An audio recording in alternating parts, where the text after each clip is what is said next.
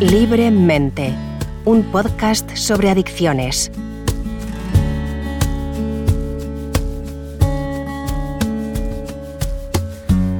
Muy buenas, bienvenidos a un nuevo episodio de Libremente, un podcast impulsado por la Universidad San Pablo CEU en el que de la mano de expertos mostramos la realidad de las adicciones y aportamos claves para prevenirlas. Si en otro de los espacios de Libremente hablábamos sobre la adicción a las nuevas tecnologías, podemos decir que hay una que ha empeorado, si es que podemos llamarlo así, o quizá diríamos que se ha diversificado y es capaz de afectar a más gente gracias precisamente a la tecnología.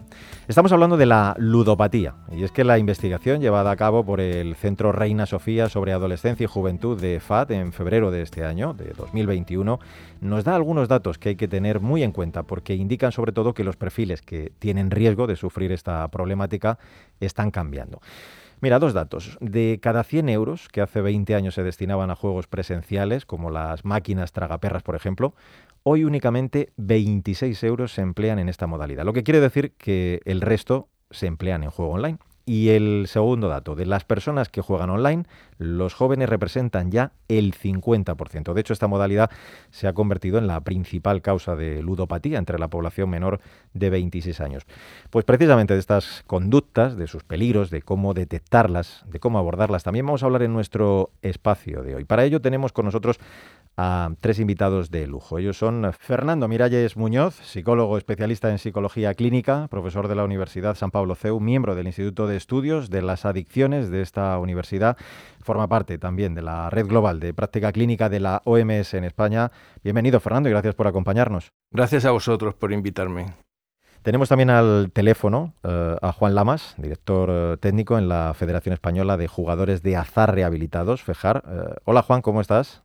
Hola, muy bien y encantado de estar con vosotros. Bueno, nosotros también, aunque te encuentras fuera, además te agradecemos que, hayas podido intervenir con nosotros. Y saludo también a Enrique Gutiérrez Álvarez, que es ingeniero aeroespacial, doctor en matemáticas y profesor de matemática y estadística aplicada en la Universidad San Pablo CEU, miembro del Instituto de Estudios de las Adicciones de esta universidad. Enrique hace unos años estuvo trabajando en un proyecto relacionado con las apuestas deportivas y desde entonces conoce muy bien cómo funcionan las casas de apuestas, los trucos. Luego nos lo va a contar todo. Uh, hola Enrique, muy buenas. Muy buenas a todos, gracias por la invitación. Bueno, antes de, de comenzar a, a charlar eh, con vosotros, eh, me gustaría que escucháramos este testimonio de Santiago. Con 21 años, Santiago Camaño llegó a perder 13.000 euros en un solo día apostando.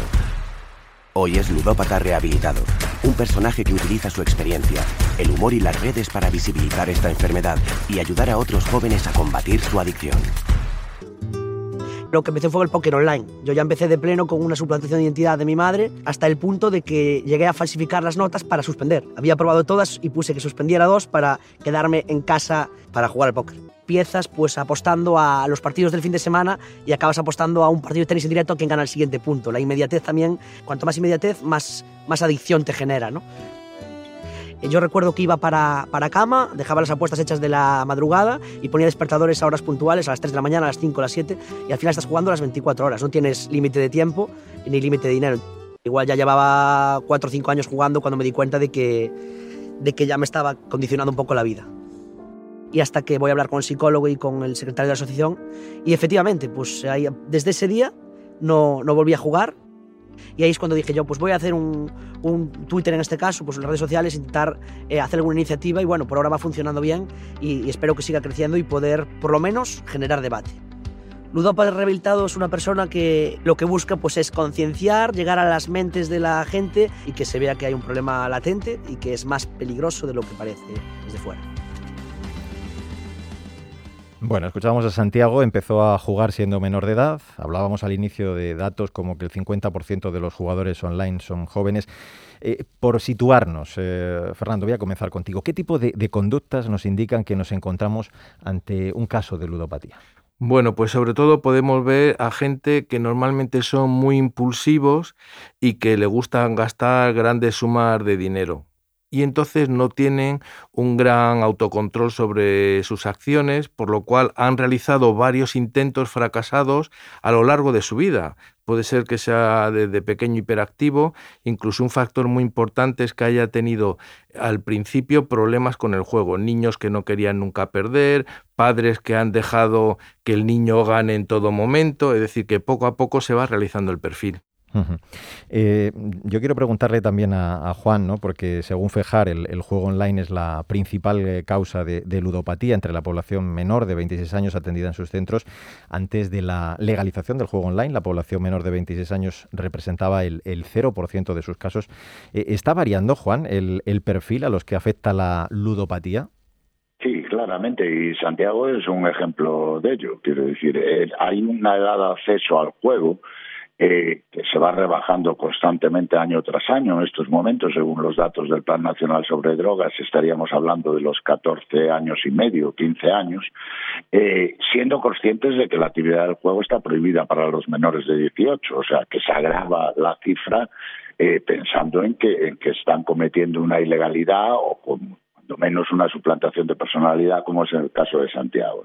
Claramente, desde el, desde el año 2012, cuando se legaliza el, juego online y posteriormente eh, cada comunidad autónoma regula las apuestas deportivas presenciales, eh, bueno, la edad de inicio es menor y por lo tanto, por las características per se que tienen las apuestas deportivas y el juego online en su conjunto, el caudal adictivo que, emanan eh, rápidamente se configura, se configura figura una situación de dependencia. Es lo que en psicología se llama un periodo de latencia. Quiero decir que nosotros hace, bueno, Fejar lleva asistiendo 30 años eh, y hace 20 años estábamos hablando de un varón de 45, 50 años, jugador, como bien decías, de máquinas tragaperras mayoritariamente, eh, que llevaba 7, 8 años jugando, casado, eh, con trabajo, con, un nivel de ingresos bajo medio, podríamos decir. Y en estos momentos estamos hablando de, una persona que lleva jugando un año, año y medio, dos años como mucho,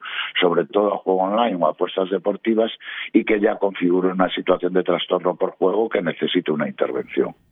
Claro, yo me imagino, Enrique, que, tú te diste cuenta de esto, de esto que está contando Juan, de ese cambio del perfil de, jugador, te das cuenta de que detrás eh, pues hay un gran problema, ¿no? Porque, bueno, pues eh, las casas de apuestas tienen trucos matemáticos, imagino, que utilizan, y es entonces cuando digo, te decides a llevar a cabo un, un estudio, ¿no? Eso es. Eh, estamos lanzando una nueva línea de investigación que se centra en el estudio de los eh, generadores de contenido. Eh, hay una gran masa de, llamémoslo así, pseudo expertos online que aprovechan la situación que ofrecen las redes, esa gran difusión que nos permite Internet, para, mediante pequeñas trampas estadísticas, por desgracia, incentivan a los jóvenes a estas prácticas que, bueno, eh, cuanto menos requieren una regulación estricta, ¿no? Nosotros estamos intentando avanzar en esa línea, ver qué trampas estadísticas se utilizan e intentar combatirlas, ¿no?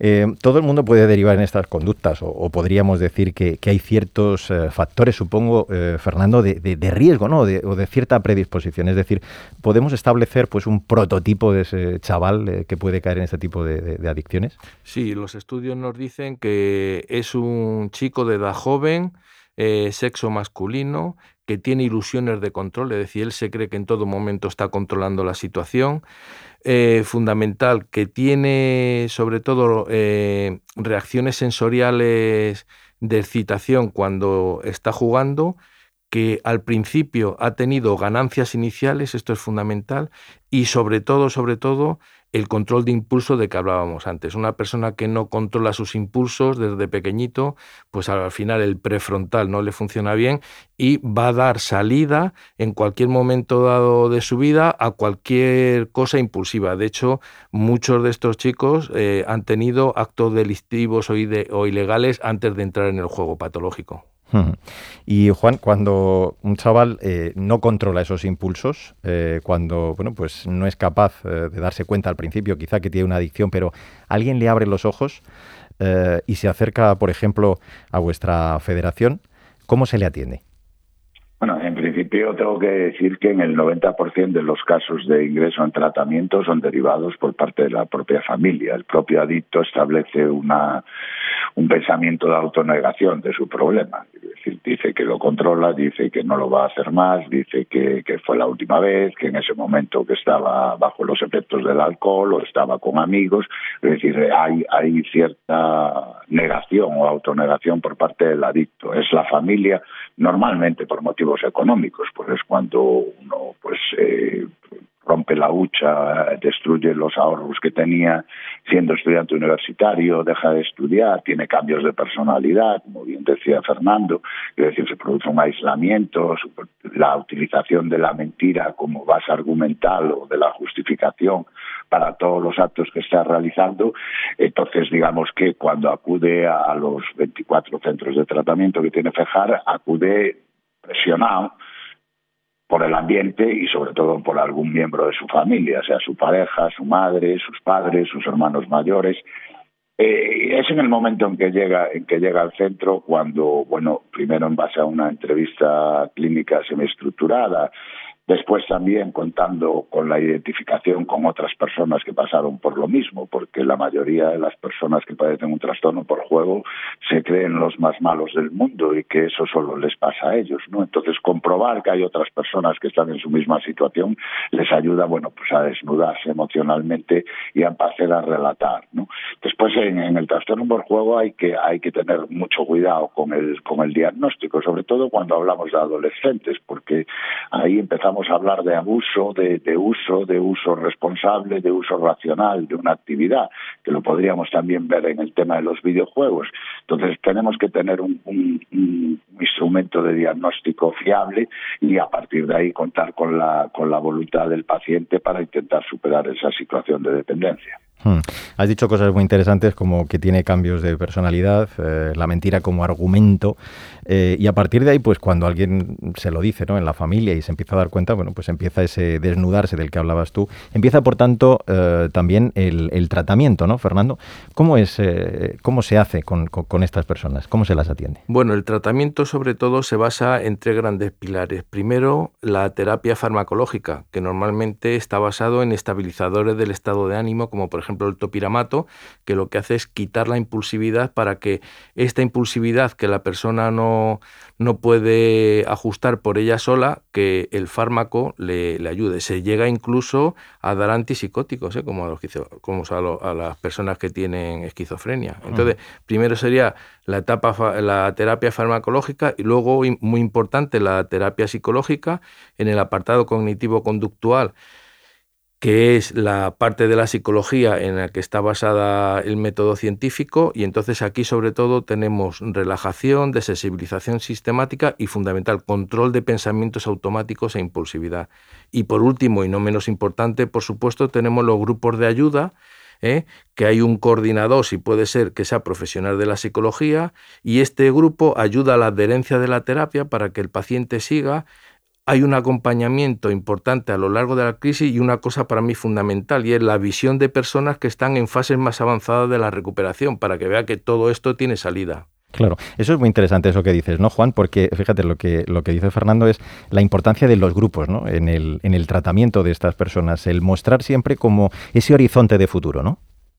Sí, nuestro pilar fundamental son las terapias de grupo coordinadas por profesionales, eh, complementadas con, psicoterapias y bajo el modelo que decía Fernando cognitivo-conductual, básicamente utilizando todas las estrategias que nos permite y también teniendo una visión integral de, aportación de otro tipo de, estrategias y de escuelas psicológicas que nos pueden facilitar. Por ejemplo, se me ocurre ahora la alfabetización emocional, la, bueno, la parte de de, prevención de recaídas, en, grupo y desde el punto de vista de, personas que también pasaron por el problema, eh, se puede utilizar mucho más la parte conductual y la parte parte, podemos decir, aversiva que puede tener el tratamiento de trastorno por juego. Y me estoy refiriendo, por ejemplo, a los autorregistros, al no manejar dinero, al, a la autoprohibición de entrada en los salones de juego. Quiero decir que en principio son medidas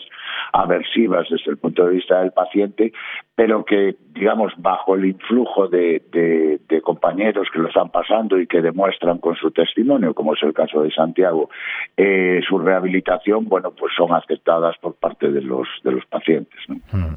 Bueno, pues antes de continuar, vamos a escuchar una campaña que, que puso en marcha el gobierno de Asturias con el lema Tú ganas, con el asturiano Alberto Coto, una referencia mundial en cálculo matemático. El deporte siempre fue una de mis grandes aficiones Llevo ya corridos 10 maratones y 45 medias maratones, o lo que es lo mismo, 1.371.315 metros. Para llegar a ser el mejor, no basta con tener ciertas habilidades, hay que entrenar duro día a día. De esa manera es como conseguís ser el mejor calculista de la historia. Sé que a la mayoría os apasiona el deporte y probablemente muchos hayáis jugado a apuestas deportivas. ¿Pero realmente crees que puedes ganar a las casas de apuestas? Las apuestas deportivas son juegos de azar y la base de estos juegos es la misma. La banca siempre gana. Como sucede con los equipos de fútbol, las casas de apuestas fichan a grandes estrellas, complejos modelos estadísticos, sofisticados software, analistas de Big Data, porque las cuotas que las casas de apuestas nos ofrecen son pura matemática. Pues está clarísimo, el mejor calculista. ¿Crees que puedes ganar a las casas de apuestas? Hacía esa pregunta, ¿no? Y, aquí, Enrique, yo creo que nos vas a ayudar muchísimo, ¿no? Yo hablaba antes de ese proyecto en el que estás, ¿no? De, investigación, pues ayudándonos también, digo, a entender cómo funcionan esas plataformas de juego, si se cumple eso que decía al final de la banca siempre gana. Hombre, intuyo que sí, ¿no? Exacto, eso es. Eh, venga, voy a intentar explicar en un par de minutitos cómo funcionan las casas de apuestas y a ver si podemos arrojar luz en esta afirmación de si la banca siempre gana o no. Yo cuando hablo de esto con mis alumnos en clase, les empiezo planteando un juego. Eh, les digo, mm, bueno, mm, te ofrezco participar en este juego, tú tienes que decidir si quieres hacerlo o no. Mm, te cuesta cuatro pavos jugar y eh, vas a sacar seis euros. Ya está. No es un juego muy apasionante, ¿no? todos al unísono responden sí, desde luego, ¿no? Es un juego rentable. Mm, otro ejemplo, mm, les digo, mm, vale, este juego te cuesta 20 euros participar y vas a sacar 18. Aquí la respuesta es la contraria, ¿no? ¿Qué está pasando en la mente de los alumnos para responder con tanta rapidez? Pues un cálculo muy sencillo, simplemente están restando eh, a lo que les cuesta participar el beneficio que les va a suponer ese juego. ¿no? En este último ejemplo, pues si les cuesta 28 euros y van a sacar 18, pues mm, la cantidad, el resultado es negativo, ¿no? el balance, como diría un economista, es negativo y por tanto deciden no participar. A esto en matemáticas, lo que el economista llama balance, en matemáticas lo conocemos como el valor esperado de un juego. Parece que en concreto el valor cero es un, eh, un número significativo porque es el umbral que nos indica si un juego es rentable para nosotros o no. Eh, vamos a llevarlo a la terminología de las apuestas deportivas y así vamos introduciendo algún, algún término que se suele aplicar aquí. Imagínate que ahora te digo, mm, vale, juega el Real Madrid contra el Barcelona en, un, partido de baloncesto y eh, te doy la opción de eh, elegir uno de los dos bandos por el que quieres participar. Mm, imaginemos que ambos tienen un 50% de probabilidades de ganar. Esto sería análogo a arrojar una moneda. Mm, si te digo que para participar en este juego que me estoy inventando tienes que darme dos euros y si eh, aciertas quién, quién va a ganar, pues te vas a llevar 4,4, por ejemplo. Pues aquí, aunque intervenga la probabilidad, el cálculo es análogo al que hablábamos antes, sigue siendo un balance entre eh, pérdidas y ganancias. ¿no? Simplemente mm, casi todos mis alumnos responden de forma intuitiva en este juego que he planteado con un sí, también porque eh, si me cuesta 2 euros participar, voy a sacar 4,4. Como hay un 50% de probabilidades, pues más o menos mm, a largo plazo, exacto, a largo plazo me renta, ¿no? Ahora bien, eh, ¿esto pasa cuando jugamos en las casas de apuestas? No, para nada. Eh, la casa de apuestas siempre ofrece juegos con valor esperado negativo. Mm, en vez de un valor de 4,4 mm, ¿no? o 4, que sería justo el, juego que da lugar a un valor esperado 0, ese umbral importante, la casa de apuestas te va a ofrecer mm, una cuota, que es así es como lo llaman, por ejemplo, de 1,8 para cada uno de los dos eventos. ¿no? De esta forma, al hacer la cuenta, siempre eh, estás eh, en desventaja, ¿no? probabilísticamente en desventaja. Y esto arroja un resultado aún más preocupante.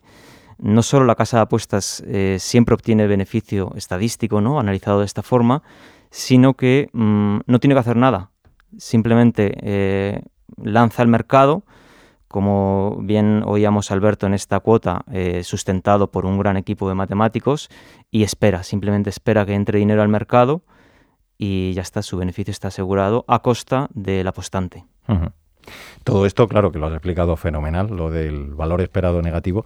Eh, yo me imagino que a esto, y eso lo verá pues eh, Juan, ¿no? Eh, la publicidad que se hace en redes sociales desde el punto de vista de la comunicación, el cómo se está expandiendo este fenómeno, da cierto vértigo, ¿no? También ver todo esto.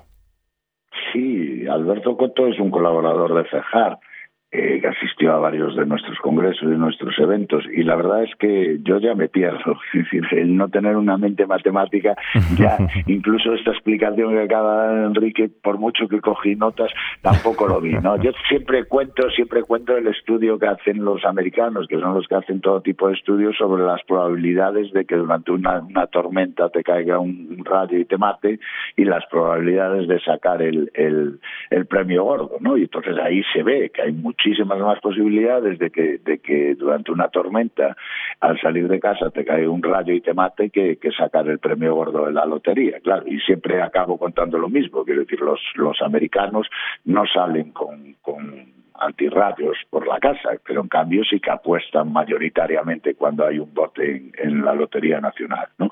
Es decir, que es un ejemplo un poco más casero, pero que, que avanza un poco el tema de la probabilidad y de los sesgos cognitivos que tienen los usuarios de juego y en concreto las personas con trastorno del juego. Es decir, el, el, el, ludópata o incluso el jugador abusivo, por lo menos, siempre piensa, bueno, que hay otros factores exógenos que le dan un índice de probabilidad mayor. Pues lleva los calcetines de un color determinado, es su día de la suerte, eh, marca por detrás los cartones del bingo con el nombre de sus hijos y de, y de, y de su mujer, porque los quiere mucho y les va a dar. Es decir, todo, toda esa esa Liturgia, de, de, sesgos y de, y de falsa ilusión de control, pues es la que lleva a la opinión y a la certeza subjetiva que tiene la persona que juega de que tiene más probabilidades de jugar.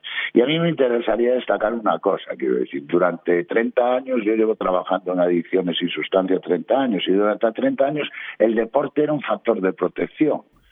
Bueno, pues en estos momentos es un factor de riesgo.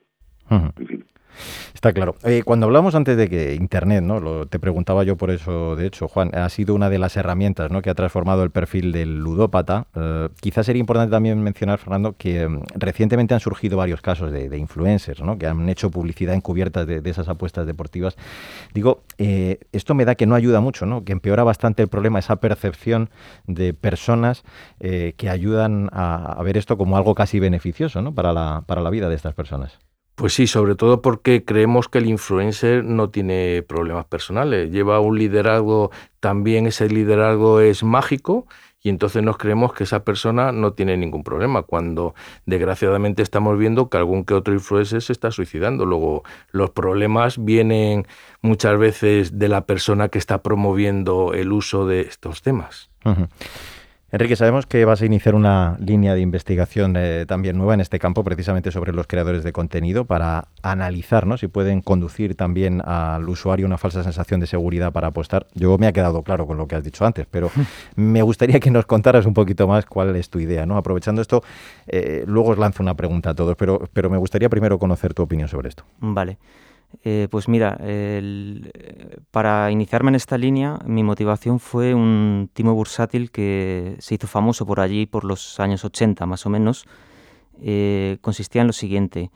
Un cierto pseudo experto eh, decide preparar mil cartas que va a enviar a potenciales clientes suyos. Este pseudo experto a 500 de estas personas les envía una carta, una carta manuscrita, como en, los viejos tiempos, donde predice que mm, las acciones de una determinada empresa van a subir. Y a los 500 restantes les predice precisamente lo contrario, ¿no? Todo esto envuelto con la correspondiente verborrea, ¿no? Para sustentar estas afirmaciones, ¿no? Pues en base a mis eh, informaciones privilegiadas he conseguido esta información que la comparto contigo. Eh, vale, eh, pasará lo que pase, ¿no? Los, las acciones de esta empresa subirán o bajarán y a la semana siguiente repite el mismo procedimiento con aquellos exclusivamente con los que ha acertado, ¿no? Si imaginemos que las acciones finalmente han subido, pues eh, con estas 500 personas eh, les vuelvo a mandar una carta nueva. 250 de ellos les predice una cosa y a los otros 250 la contraria.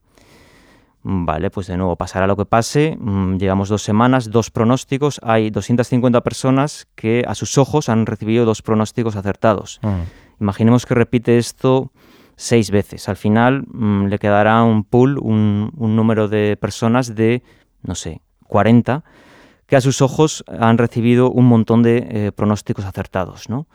En este momento es donde viene el truco. El pseudo experto les envía una nueva carta y les dice, bueno, eh, has recibido un montón de pronósticos gratuitos, pero eh, mm, necesito que hagas una aportación, ya que estos pronósticos te han mm, podido hacer ganar mucho dinero potencialmente si hubiese seguido mis recomendaciones.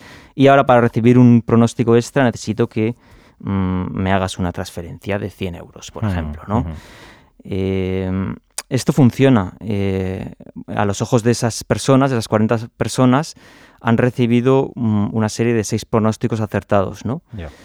Claro, eh, seguro que estáis pensando, esto es muy potente, ¿no? Ahora, efectivamente, con el acceso a las redes, eh, esto timo que antes pues alguien podría decir, bueno, pues cuestan los sellos, cuesta el papel, ahora no mm. cuesta nada.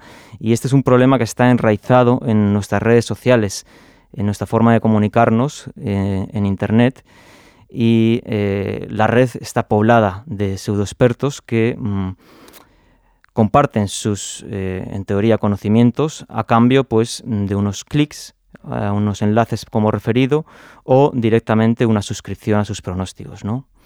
Nosotros hemos puesto el foco en este problema que creemos que es significativo y creo que mm, hasta ahora no ha sido tratado con, como merece por las autoridades. ¿no? Así como otras adicciones eh, sí que han puesto el, foco en el feeder, en el caso de las adicciones, me parece que todavía no se ha puesto ese foco en, esta figura. ¿no? Creemos que es, significativo y que debe ser tratado.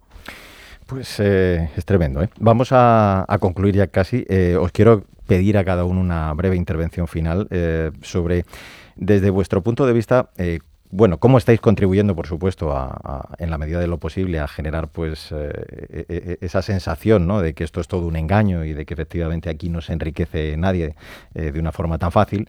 Entonces, ¿cómo se hace esto desde, desde el aula y qué mensaje lanzarías tú pues a esos chavales y a esas familias también a las que día a día te encuentras en tus clases, por ejemplo, Fernando? Bueno, pues sobre todo en clase, lo que cuando sale este tema, lo que digo es que el que monta un negocio es para ganar dinero. Es decir, nadie monta un negocio para perder dinero y se ve como este dinero es muy fructífero para las personas o las entidades que lo están montando, por lo cual alguien tiene que perder ese dinero. ¿Y quién pierde el dinero? Pues el que entra a jugar. Claro, está clarísimo. Pues sí, señor. Eh, Juan, eh, por tu parte, eh, tú además lo tienes muy claro porque puedes poner ejemplos como el de Santiago que hemos escuchado hoy, pues unos cuantos, ¿no? Sí, yo creo que hay que empezar a, primero hay que empezar a, ver el problema de, del juego de azar no exclusivamente como una actividad económica, con una rentabilidad para la administración y para los operadores privados muy beneficiosa, sino que hay que ver las consecuencias negativas que esa actividad económica también tiene. Yo siempre pongo también el mismo ejemplo, quiero decir, hace 10 años nos decían a todos que compráramos un coche diésel porque era lo mejor del mundo mundial y era lo que teníamos que tener todos, era más barato que la gasolina y entonces se promocionó. Bueno, en estos momentos se descubrió que el consumo de diésel pues produce daños ambientales en, en, nuestra, nuestra Tierra, en nuestro planeta, y por lo tanto hay que penalizar el, el, el, consumo, la compra de diésel de, los coches, y entonces se le graba con un impuesto para reponer todas las consecuencias negativas que tiene ese consumo. Bueno, pues yo entiendo que a nivel a nivel de, sociedad deberemos deberíamos hacer con el juego exactamente lo mismo, o sea, dejar ya de, utilizar a los niños de San Ildefonso como si mm. fuera una cosa de que de que tenemos que cuidarlos entre todos comprando la lotería nacional y aplicar una política transversal sobre el juego de azar que respetando su legalidad y su normativa como la que tiene, porque sí que es un sector muy regulado, eh, pero que también incorpore eh, la visión de salud pública del consumo o de la o de la acción de esa actividad y por supuesto la reparación de daños que pueda tener en cierto sector de la población. Enrique, ¿cómo hacemos entender a los chavales desde el primer día que la banca siempre gana? pues en mi sector Mm, les intento despertar el, sentido crítico. En general, eh, creo que si entienden eh, el trasfondo matemático, el trasfondo probabilístico, que todos los eh, jóvenes están en proceso de, tienen la capacidad para hacerlo, creo que ellos mismos llegan a la conclusión de que es un campo donde es mejor no entrar. Pues eh, hasta aquí vamos a llegar ¿eh? por hoy. Ha sido, la verdad, muy interesante y esclarecedor el poder hablar con vosotros sobre este tema. Fernando, Enrique, Juan, os agradezco muchísimo el que nos hayáis acompañado. Muchas gracias por la invitación.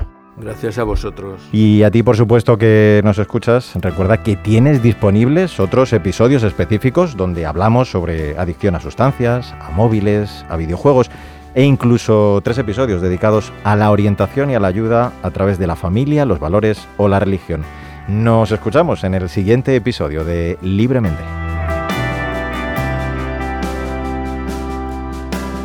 Has escuchado Libremente, un podcast sobre adicciones, conducido por Mario Alcudia.